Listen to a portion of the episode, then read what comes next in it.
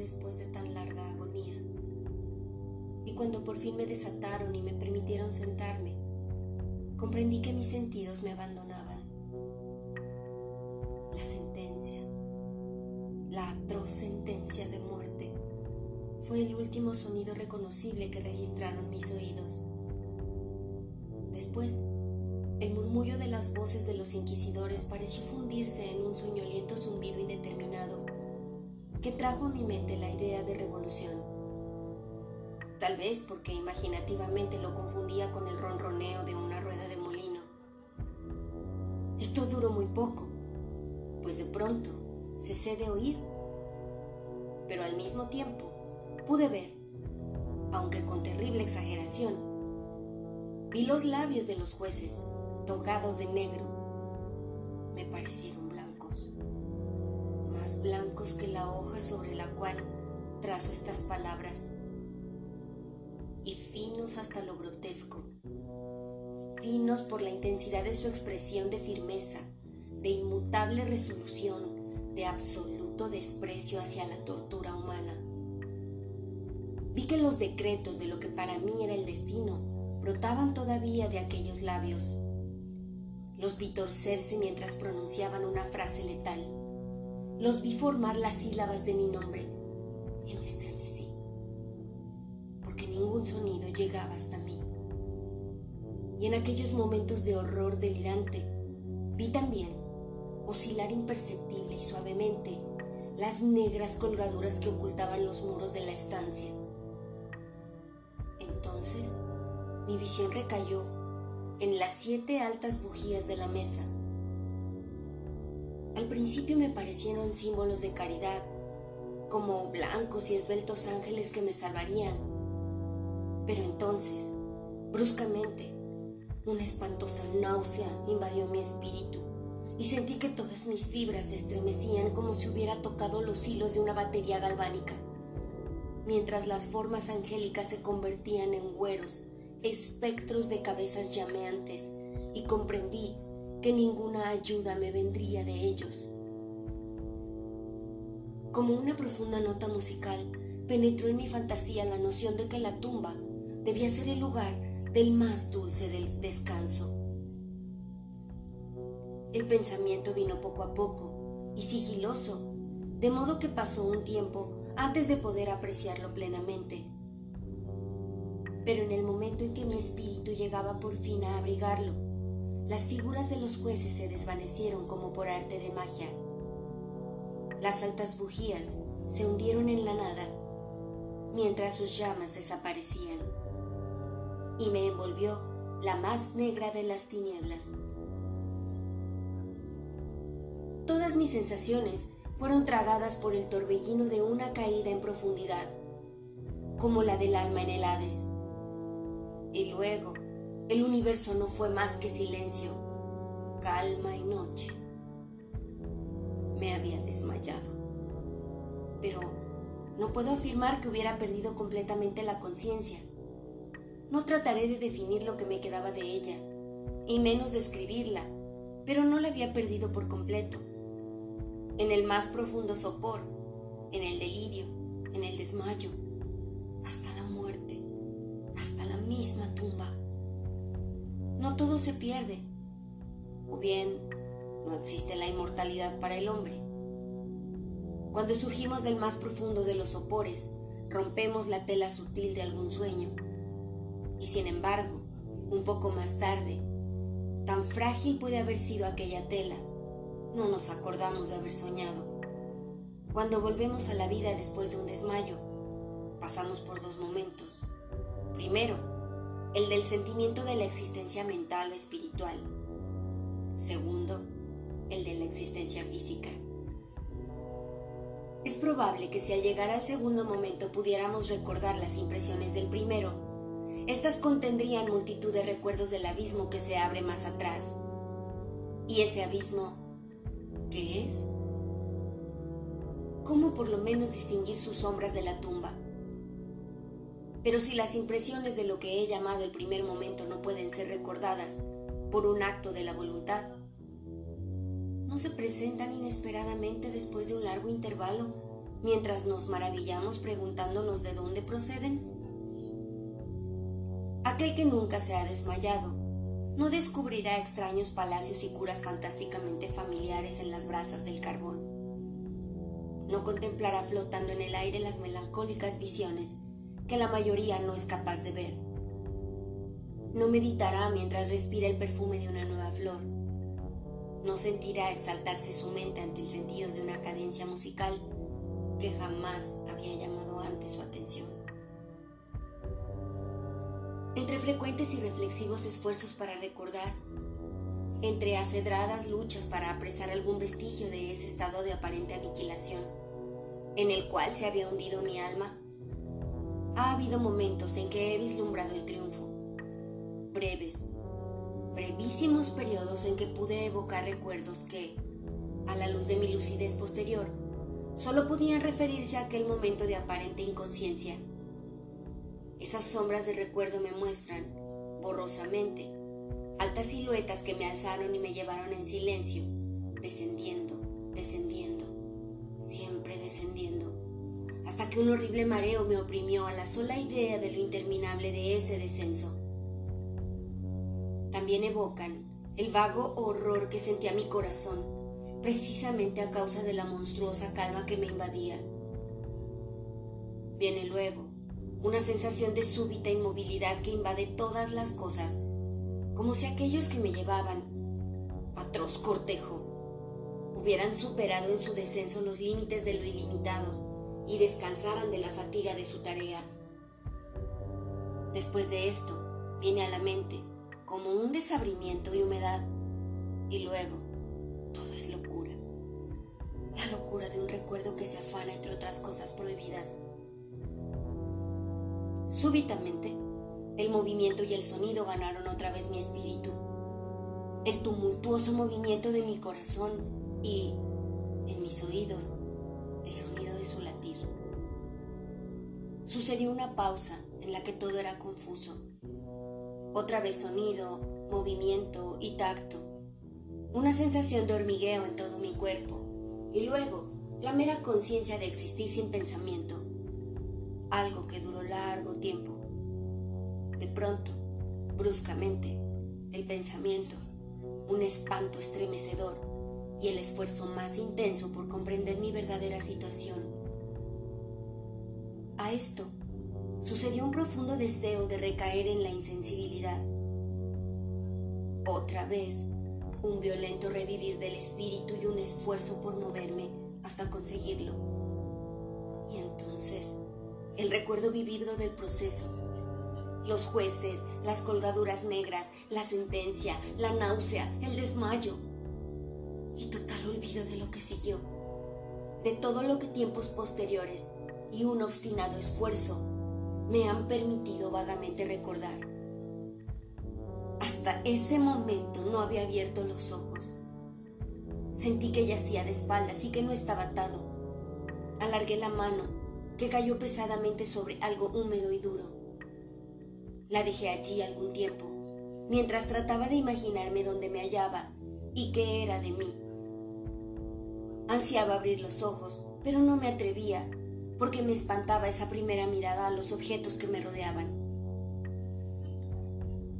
No es que temiera contemplar cosas horribles, pero me horrorizaba la posibilidad de que no hubiese nada que ver. Por fin, lleno de atroz angustia mi corazón. Abrí de golpe los ojos y mis peores suposiciones se confirmaron. Me rodeaba la tiniebla de una noche eterna. Luché por respirar. Lo intenso de aquella oscuridad parecía oprimirme y sofocarme. La atmósfera era de una intolerable pesadez. Me quedé inmóvil esforzándome por razonar. Evoqué el proceso de la Inquisición, buscando deducir mi verdadera situación a partir de ese punto. La sentencia había sido pronunciada. Tenía la impresión de que desde entonces había transcurrido largo tiempo. Pero ni siquiera por un momento me consideré verdaderamente muerto. Semejante suposición no obstante lo que leemos en los relatos ficticios, es por completo incompatible con la verdadera existencia. ¿Pero dónde y en qué situación me encontraba? Sabía que, por lo regular, los condenados morían de un auto de fe, y uno de estos acababa de realizarse la misma noche de mi proceso. ¿Me habrían devuelto a mi calabozo a la espera del próximo sacrificio? ¿Que no se cumpliría hasta varios meses más tarde? Al punto vi que era imposible. En aquel momento había una demanda inmediata de víctimas. Y, además, mi calabozo, como todas las celdas de los condenados en Toledo, tenía el piso de piedra y la luz no había sido completamente suprimida. Una horrible idea hizo que la sangre se agolpara a torrentes en mi corazón y por un breve instante recaí en la insensibilidad. Cuando me repuse, temblando compulsivamente, me levanté y tendí desatinadamente los brazos en todas direcciones. No sentí nada, pero no me atreví a dar un solo paso, por temor de que me lo impidieran las paredes de una tumba. Brotaba el sudor por todos mis poros y tenía la frente empapada de gotas heladas. Pero la agonía de la incertidumbre terminó por volverse intolerable. Y cautelosamente me volví adelante, con los brazos tendidos, desorbitados los ojos en el deseo de captar el más débil rayo de luz. Anduve así unos cuantos pasos, pero todo seguía siendo tiniebla y vacío respiré con mayor libertad. Por lo menos parecía evidente que mi destino no era el más espantoso de todos. Pero entonces, mientras seguía avanzando cautelosamente, resonaron en mi recuerdo los mil vagos rumores de las cosas horribles que ocurrían en Toledo. Cosas extrañas se contaban sobre los calabozos, cosas que yo había tomado por invenciones, pero que no por eso eran menos extrañas y demasiado horrorosas para ser repetidas, salvo en voz baja. ¿Me dejarían morir de hambre en este subterráneo mundo de tiniebla? ¿O quizá me aguardaba un destino todavía peor? Demasiado conocía yo el carácter de mis jueces para dudar de que el resultado sería la muerte, y una muerte mucho más amarga que la habitual. Todo lo que me preocupaba y me enloquecía era el modo y la hora de esa muerte. Mis manos extendidas tocaron por fin un obstáculo sólido. Era un muro, probablemente de piedra, sumamente liso, viscoso y frío. Me puse a seguirlo, avanzando con toda la desconfianza que antiguos relatos me habían inspirado. Pero esto no me daba oportunidad de asegurarme de las dimensiones del calabozo ya que daría toda la vuelta y retornaría al lugar de partida sin advertirlo. Hasta tal punto era uniforme y lisa la pared. Busqué, pues, el cuchillo que llevaba conmigo cuando me condujeron a las cámaras inquisitoriales. Había desaparecido, y en lugar de mis ropas tenía puesto un saco de burda estameña. Había pensado hundir la hoja en alguna juntura de la mampostería a fin de identificar mi punto de partida, pero de todos modos la dificultad carecía de importancia, aunque en el desorden de mi mente me pareció insuperable en el primer momento. Arranqué un pedazo del ruedo del sayo y lo puse bien extendido y en ángulo recto con respecto al muro. Luego de tentar toda la vuelta de mi celda, no dejaría de encontrar el jirón al completar el circuito. Tal es lo que por lo menos pensé, pues no había contado con el tamaño del calabozo y con mi debilidad. El suelo era húmedo y resbaladizo. Avancé, titubeando un trecho, pero luego trastabillé y caí. Mi excesiva fatiga me indujo a permanecer postrado en el sueño, que no tardó en dominarme al despertar y extender un brazo. Allí junto a mí un pan y un cántaro de agua. Estaba demasiado exhausto para reflexionar acerca de esto, pero comí y bebí ávidamente. Poco después, reanudé mi vuelta al calabozo y con mucho trabajo llegué, por fin, al pedazo de esta meña. Hasta el momento de caer al suelo, había contado 52 pasos y al reanudar mi vuelta otros 48 hasta llegar al trozo de género. Había pues un total de 100 pasos. Contando una yarda por cada dos pasos, calculé que el calabozo tenía un circuito de 50 yardas. No obstante, había encontrado numerosos ángulos de pared, de modo que no podía hacerme una idea clara de la forma de la cripta, a la que llamo así, pues no podía impedirme pensar que lo era. Poca finalidad y menos esperanza tenían estas investigaciones, pero una vaga curiosidad me impedía continuarlas. Apartándome de la pared, resolví cruzar el calabozo por uno de sus diámetros. Avancé al principio con suma precaución, pues aunque el piso parecía de un material sólido, era peligrosamente resbaladizo a causa del limo. Cobré ánimo, sin embargo, y terminé caminando con firmeza, esforzándome por seguir una línea todo lo recta posible.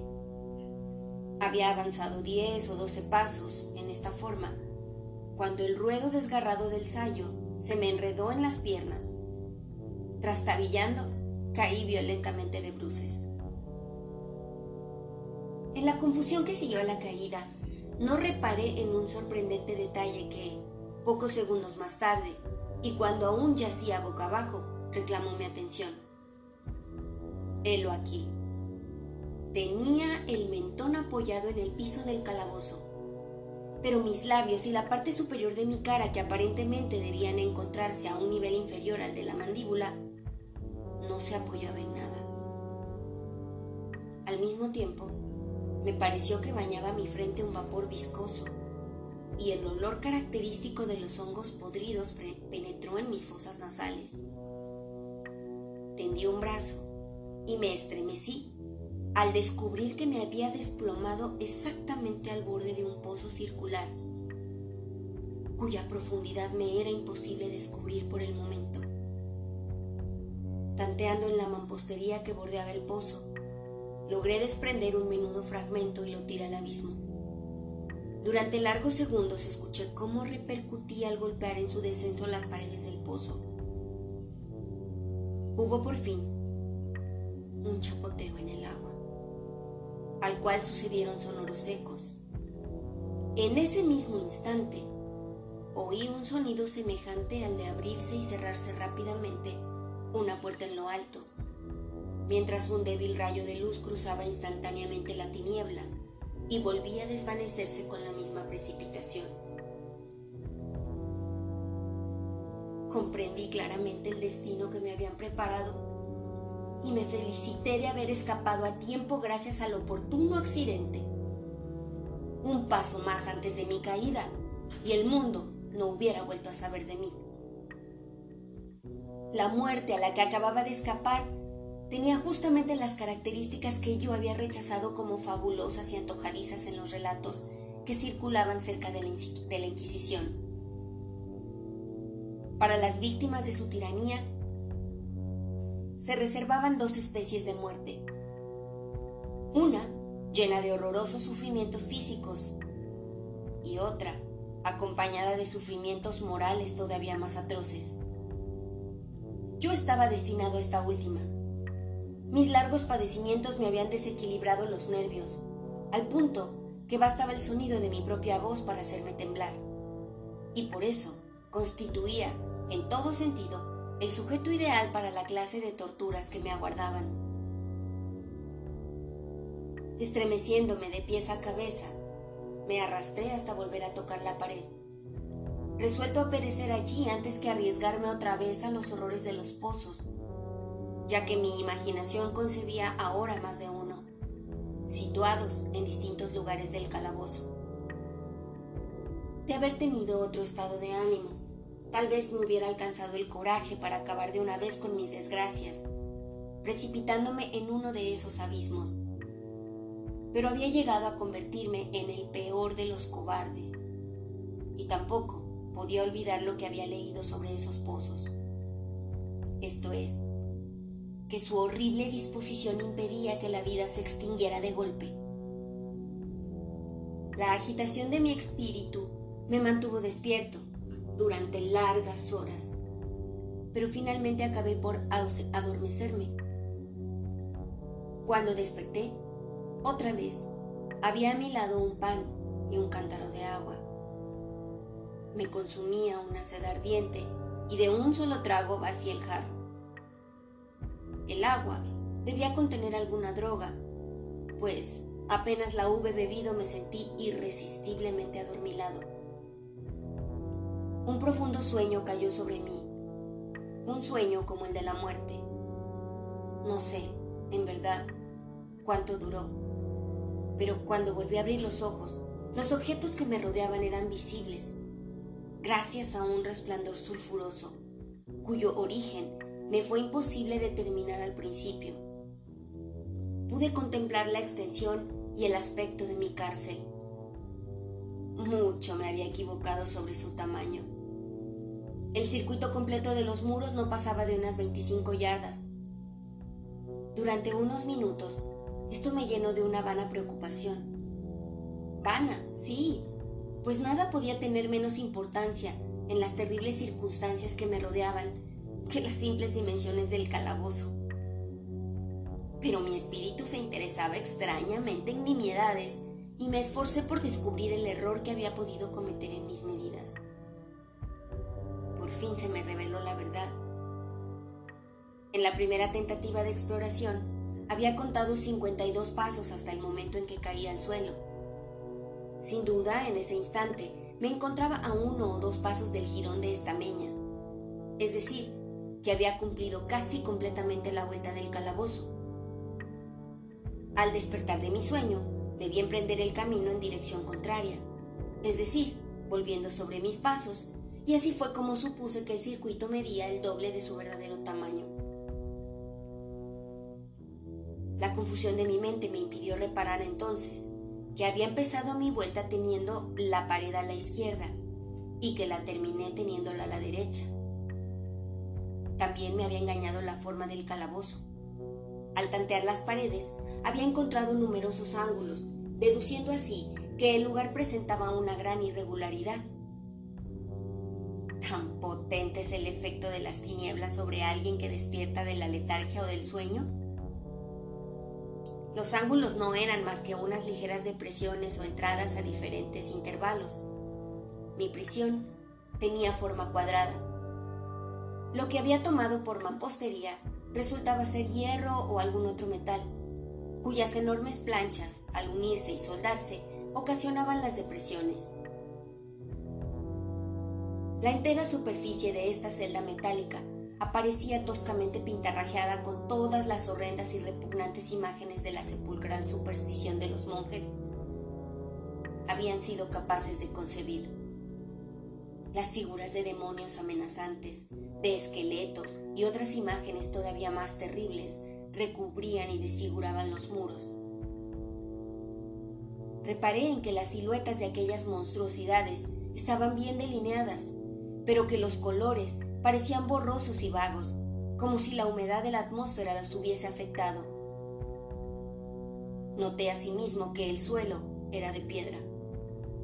En el centro se abría el pozo circular de cuyas fauces abiertas como si bostezara, acababa de escapar.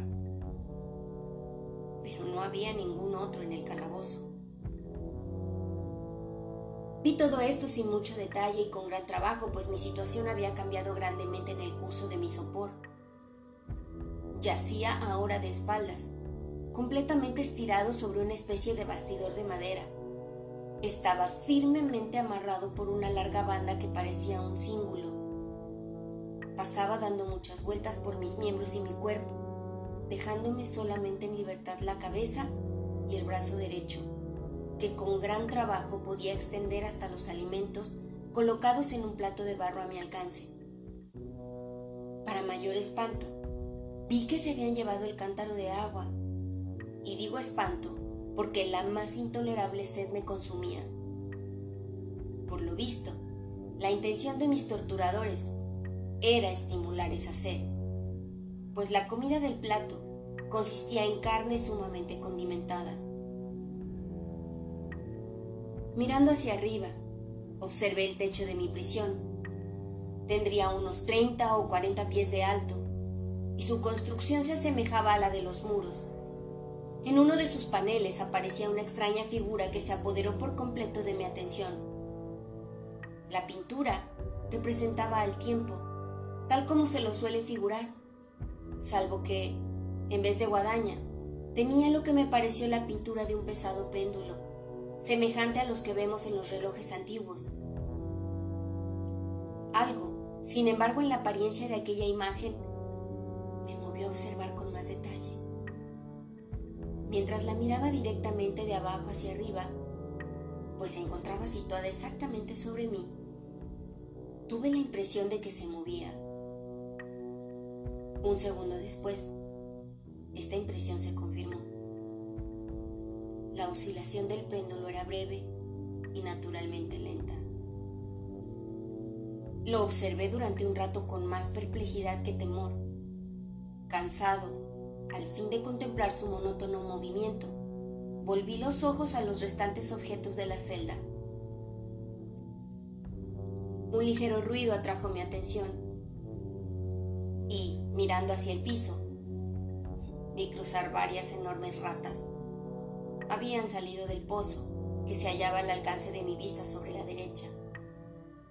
Aún entonces, mientras las miraba, siguieron saliendo en cantidades, presurosas y con ojos famélicos atraídas por el olor de la carne.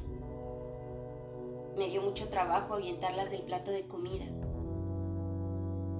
Habría pasado una media hora, quizá una hora entera, pues solo tenía una noción imperfecta del tiempo antes de volver a fijar los ojos en lo alto. Lo que entonces vi me confundió y me llenó de asombro. La carrera del péndulo había aumentado aproximadamente en una yarda. Como consecuencia natural, su velocidad era mucho más grande. Pero lo que me perturbó fue la idea de que el péndulo había descendido perceptiblemente noté ahora, y es inútil agregar con cuánto horror, que su extremidad inferior estaba constituida por una media luna de reluciente acero, cuyo largo de punta a punta alcanzaba a un pie. Aunque afilado como una navaja, el péndulo parecía macizo y pesado, y desde el filo se iba ensanchando hasta rematar en una ancha y sólida masa hallábase fijo a un pesado vástago de bronce y todo el mecanismo silbaba al balancearse en el aire. Ya no me era posible dudar del destino que me habría preparado el ingenio de los monjes para la tortura. Los agentes de la Inquisición habían advertido mi descubrimiento del pozo. El pozo, sí, cuyos horrores estaban destinados a un recusante tan obstinado como yo. El pozo símbolo típico del infierno, última tule de los castigos de la Inquisición. Según los rumores que corrían, por el más casual de los accidentes, había evitado caer en el pozo. Y bien sabía que la sorpresa, la brusca precipitación en los tormentos, constituían una parte importante de las grotescas muertes que tenían lugar en aquellos calabozos. No habiendo caído en el pozo, el demoníaco plan de mis verdugos no contaba con precipitarme por la fuerza, y por eso, ya que no quedaba otra alternativa, me esperaba ahora un final diferente y más apacible. más apacible. Me reí en medio del espanto al pensar en semejante aplicación de la palabra. ¿De qué vale hablar de las largas, largas horas de un horror más que mortal, durante las cuales conté las zumbantes oscilaciones del péndulo? Pulgada a pulgada, con un descenso que solo podía apreciarse después de intervalos que parecían siglos. Más y más ibase aproximando. Pasaron días. Puede ser que hayan pasado muchos días antes de que oscilara tan cerca de mí que parecía abanicarme con su acre aliento. El olor del afilado acero penetraba en mis sentidos. Supliqué, fatigando al cielo con mis ruegos, para que el péndulo descendiera más velozmente. Me volví loco, me exasperé e hice todo lo posible por enderezarme y quedar en el camino de la horrible cimitarra. Y después caí en una repentina calma y me mantuve inmóvil, sonriendo aquella brillante muerte como un niño a un bonito juguete. Siguió otro intervalo de total insensibilidad. Fue breve, pues al resbalar otra vez en la vida, noté que no se había producido ningún descenso perceptible del péndulo. Podía, sin embargo, haber durado mucho, pues bien sabía que aquellos demonios estaban al tanto de mi desmayo y que podían haber detenido el péndulo a su gusto. Al despertarme, me sentí inexpresablemente enfermo y débil, como después de una prolongada inanición. Aún en la agonía de aquellas horas, la naturaleza humana ansiaba alimento. Con un penoso esfuerzo, alargué el brazo izquierdo todo lo que me lo permitían mis ataduras y me apoderé de una pequeña cantidad que habían dejado las ratas. Cuando me llevaba una porción a los labios, pasó por mi mente un pensamiento apenas esbozado de alegría, de esperanza. Pero, ¿qué tenía yo que ver con la esperanza? Era aquel, como digo, un pensamiento apenas formado. Muchos así tiene el hombre que no llega a completarse jamás. Sentí que era de alegría, de esperanza, pero sentí al mismo tiempo que acababa de extinguirse en plena elaboración. Vanamente luché por alcanzarlo, por recobrarlo. El prolongado sufrimiento había aniquilado casi por completo mis facultades mentales ordinarias. No era más que un imbécil, un idiota.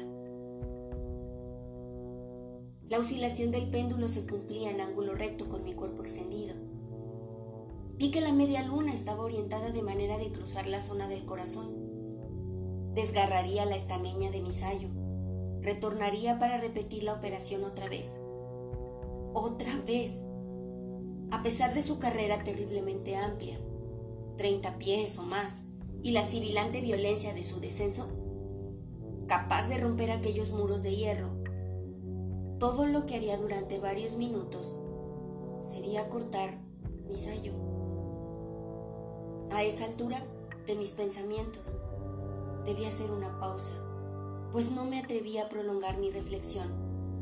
Me mantuve en ella pertinazmente fija la atención, como si al hacerlo pudiera detener en ese punto el descenso de la hoja de acero. Me obligué a meditar acerca del sonido que haría la media luna cuando pasara cortando el género y la especial sensación de estremecimiento que producen los nervios el roce de una tela. Estas frivolidades hasta el límite de mi resistencia. Bajaba, seguía bajando suavemente. Sentí un frenético placer en comparar su velocidad lateral con la del descenso. A la derecha, a la izquierda, hacia los lados, de un espíritu maldito hacia mi corazón, con el paso sigiloso del tigre. Sucesivamente reía carcajadas y clamé, según que una u otra idea me dominara. Bajaba, seguro, incansable, bajaba. Ya pasaba vibrando a tres pulgadas de mi pecho. Luché con violencia furiosamente por soltar mi brazo izquierdo que solo estaba libre a partir del codo. Me era posible llevar la mano desde el plato, puesto a mi lado, hasta la boca, pero no más allá. De haber roto las ataduras arriba del codo, hubiera tratado de detener el péndulo. Pero lo mismo hubiera sido pretender atajar una luz. Bajaba, sin cesar, inevitablemente bajaba. Luché jadeando a cada oscilación. Me encogía convulsivamente a cada paso del péndulo. Mis ojos seguían su carrera hacia arriba o abajo, con la ansiedad de la más inexpresable desesperación. Mis párpados se cerraban espasmódicamente a cada descenso, aunque la muerte hubiera sido para mí un alivio. ¡Ah, inefable! Pero cada uno de mis nervios se estremecía. Sin embargo, al pensar que el más pequeño deslizamiento del mecanismo precipitaría aquel reluciente, afilado eje contra mi pecho, era la esperanza la que hacía estremecer mis nervios y contraer mi cuerpo. Era la esperanza. Esa esperanza que triunfa aún en el potro del suplicio, que susurra al oído de los condenados a muerte hasta en los calabozos de la Inquisición. Vi que después de diez o doce oscilaciones, el acero se pondría en contacto con mi ropa, y en el mismo momento en que hice esa observación, invadió mi espíritu toda la penetrante calma concentrada de la desesperación. Por primera vez, en muchas horas, quizá días, me puse a pensar. Acudió a mi mente la noción de que la banda o cíngulo que me daba, que me ataba, era de una sola pieza. Mis ligaduras no estaban constituidas por cuerdas separadas, el primer roce de la afiladísima media luna sobre cualquier porción de la banda, bastaría para soltarla, y con la ayuda de mi mano izquierda podría desatarme del todo. Pero, cuán terrible en ese caso es la proximidad del acero, cuán letal es el resultado de la más leve lucha.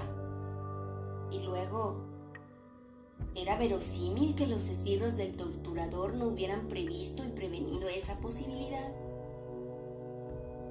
¿Cabía pensar que la atadura cruzara mi pecho en el justo lugar por donde pasaría el péndulo? Temeroso de descubrir que mi débil y al parecer postrera esperanza se frustraba, levanté la cabeza lo bastante para distinguir con claridad mi pecho. El cíngulo envolvía mis miembros y mi cuerpo en todas direcciones, salvo en el lugar por donde pasaría el péndulo.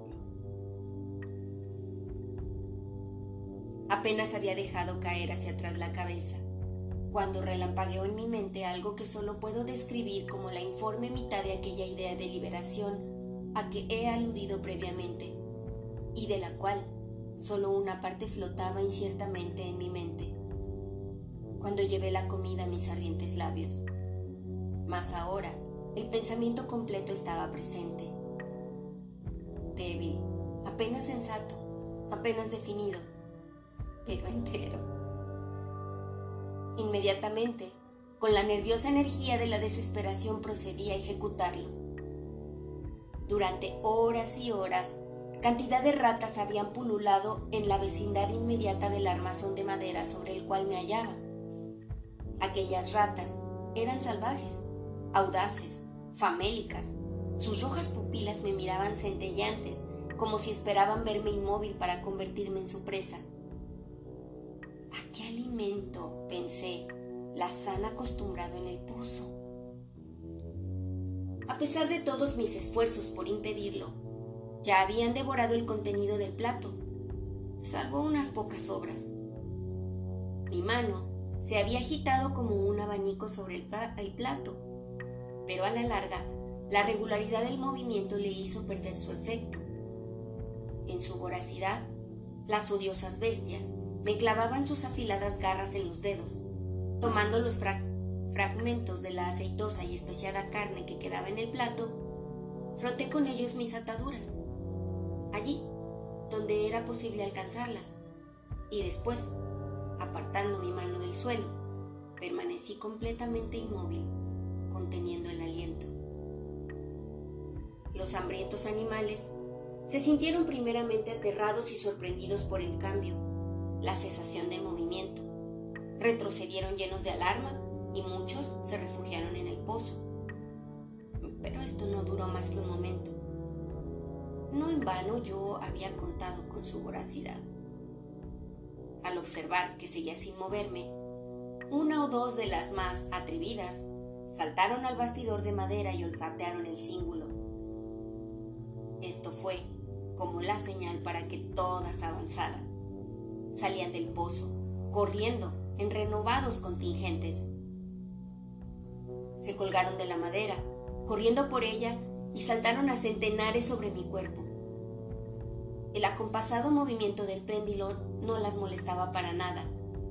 Evitando sus golpes, se precipitaban sobre las untadas ligaduras, se apretaban, pululaban sobre mí en cantidades cada vez más grandes. Se retorcían cerca de mi garganta. Sus fríos hocicos buscaban mis labios. Yo me sentía ahogar bajo su creciente peso. Un asco para el cual no existe nombre en este mundo llenaba mi pecho y helaba con su espesa viscosidad mi corazón. Un minuto más, sin embargo, y la lucha terminaría. Con toda claridad percibí que las ataduras se aflojaban. Me di cuenta de que debían de estar rotas en más de una parte, pero, con una resolución que excedía lo humano, me mantuve inmóvil. No había errado en mis cálculos ni sufrido tanto en vano. Por fin, sentí que estaba libre. El cíngulo colgaba en tiras a los lados de mi cuerpo, pero ya el paso del péndulo alcanzaba mi pecho. Había dividido la estameña de mi sayo y cortaba ahora la tela de la camisa. Dos veces más pasó sobre mí y un agudísimo dolor recorrió mis nervios, pero el momento de escapar había llegado. Apenas agité la mano, mis libertadoras huyeron en tumulto. Con un movimiento regular, cauteloso y encogiéndome todo lo posible, me deslicé lentamente fuera de mis ligaduras, más allá del alcance de la cimitarra. Por el momento, al menos estaba libre. Y en las garras de la Inquisición. Apenas me había apartado de aquel hecho de horror para ponerme de pie en el piso de piedra, cuando cesó el movimiento de la diabólica máquina, y la vi subir, movida por una fuerza invisible, hasta desaparecer más allá del techo. Aquello fue una lección que debí tomar desesperadamente a pecho.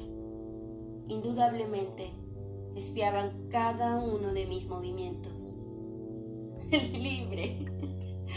Apenas se había escapado de la muerte bajo la forma de una tortura, para ser entregado a otra, que sería peor aún que la misma muerte. Pensando en eso, pasé nerviosamente los ojos por las barreras de hierro que me encerraban. Algo insólito, un cambio que, al principio no me fue posible apreciar claramente, se había producido en el calabozo. Durante largos minutos, sumido en una temblorosa y vaga abstracción, me perdí en vanas y desilvanadas conjeturas. En estos momentos pude advertir por primera vez el origen de la sulfurosa luz que iluminaba la celda. Procedía de una fisura de media pulgada de ancho que rodeaba por completo el calabozo al pie de las paredes las cuales parecían, y en realidad, estaban completamente separadas del piso. A pesar de todos mis esfuerzos, me fue imposible ver nada a través de la abertura. Al ponerme otra vez de pie, comprendí de pronto el misterio del cambio que había advertido en la celda. Ya he dicho que, si bien las siluetas de las imágenes pintadas en los muros eran suficientemente claras, los colores parecían borrosos e indefinidos. Pero ahora esos colores habían tomado un brillo intenso y sorprendente, que crecía más y más y daba a aquellas espectrales y diabólicas imágenes un aspecto que hubiera quebrado nervios más resistentes que los míos. Ojos demoníacos de una salvaje y aterradora vida me contemplaban fijamente desde mil direcciones, donde ninguno había sido antes visible y brillaban con el cárdeno resplandor de un fuego que mi imaginación no alcanzaba a concebir como irreal. Irreal. Al respirar, llegó a mis narices el olor característico del vapor que surgía del hierro recalentado. Aquel olor sofocante invadía más y más la celda. Los sangrientos horrores representados en las paredes empezaron a ponerse rojos. Yo jadeaba tratando de respirar. Ya no me cabía duda sobre la intención de mis torturadores. Ah, los más implacables, los más demoníacos entre los hombres. Corrí hacia el centro de la celda, alejándome del metal ardiente. Al encarar en mi pensamiento la horrible destrucción que me aguardaba, la idea de la frescura del pozo invadió mi alma como un bálsamo. Corrí hasta su borde mortal. Esforzándome miré hacia abajo. El resplandor del, del ardiente techo iluminaba sus más recónditos huecos, y sin embargo, durante un horrible instante, mi espíritu se negó a comprender el sentido de lo que veía. Pero al fin, ese sentido se abrió paso. Avanzó poco a poco hasta mi alma hasta arder y consumirse en mi estremecida razón. Oh, poder expresarlo. Oh, espanto. Todo, todo menos eso. Con un alarido, salté hacia atrás y hundí mi cara en las manos, sollozando amargamente. El calor crecía rápidamente y una vez más miré a lo alto, temblando como en un ataque de calentura. Un segundo cambio acababa de producirse en la celda, y esta vez el cambio tenía que ver con la forma. Al igual que antes, fue inútil que me esforzara por apreciar o entender inmediatamente lo que estaba ocurriendo, pero mis dudas no duraron mucho. La venganza de la Inquisición se aceleraba después de mi doble escapatoria, y ya no habría más pérdida de tiempo por parte del rey de los espantos. Hasta entonces, mi celda había sido cuadrada pronto, vi que dos de sus ángulos de hierro se habían vuelto agudos y los otros dos, por su consiguiente, obtusos. La horrible diferencia se acentuaba rápidamente, con un resonar profundo y quejumbroso. En un instante, el calabozo cambió su forma por la de un rombo, pero el cambio no se detuvo allí, y yo no esperaba ni deseaba que se detuviera. Podría haber pegado mi pecho a las rojas paredes como si fueran vestiduras de eterna paz. La muerte, clamé. Cualquier muerte, menos la del pozo. Insensato. ¿Acaso no era evidente que aquellos hierros al rojo tenían por objeto precipitarme en el pozo? ¿Podría acaso resistir su fuego? Y si lo resistiera, ¿cómo oponerme a su presión? El rombo se iba achatando más y más, con una rapidez que no me dejaba tiempo para mirar. Su centro, y por tanto su diámetro, mayor llegaba ya sobre el abierto abismo. Me eché hacia atrás, pero las movientes paredes me obligaban irresistiblemente a avanzar. Por fin hubo ya en el piso del calabozo no hubo ni una pulgada de asidero para mi chamuscado y convulso cuerpo. Cesé de luchar, pero la agonía de mi alma se expresó en un agudo, prolongado alarido final de desesperación. Sentí que me tambaleaba al borde del pozo. Desvié la mirada. Y oí un discordante clamoreo de voces humanas. Resonó poderoso un toque de trompetas escuché un áspero chirriar semejante al de mil truenos. Las terribles paredes retrocedieron. Una mano tendida sujetó mi brazo en el instante en que, desmayado, me precipitaba al abismo. Era la del general Lasalle. El ejército francés acababa de entrar en Toledo. La Inquisición estaba en poder de sus enemigos.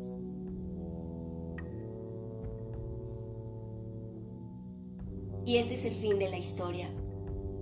Espero que les haya gustado el cuento. Es de Edgar Allan Poe y se titulaba El péndulo y el pozo. Muchas gracias. Si les gustó, recomiéndenlo con sus amigos. Hasta la próxima.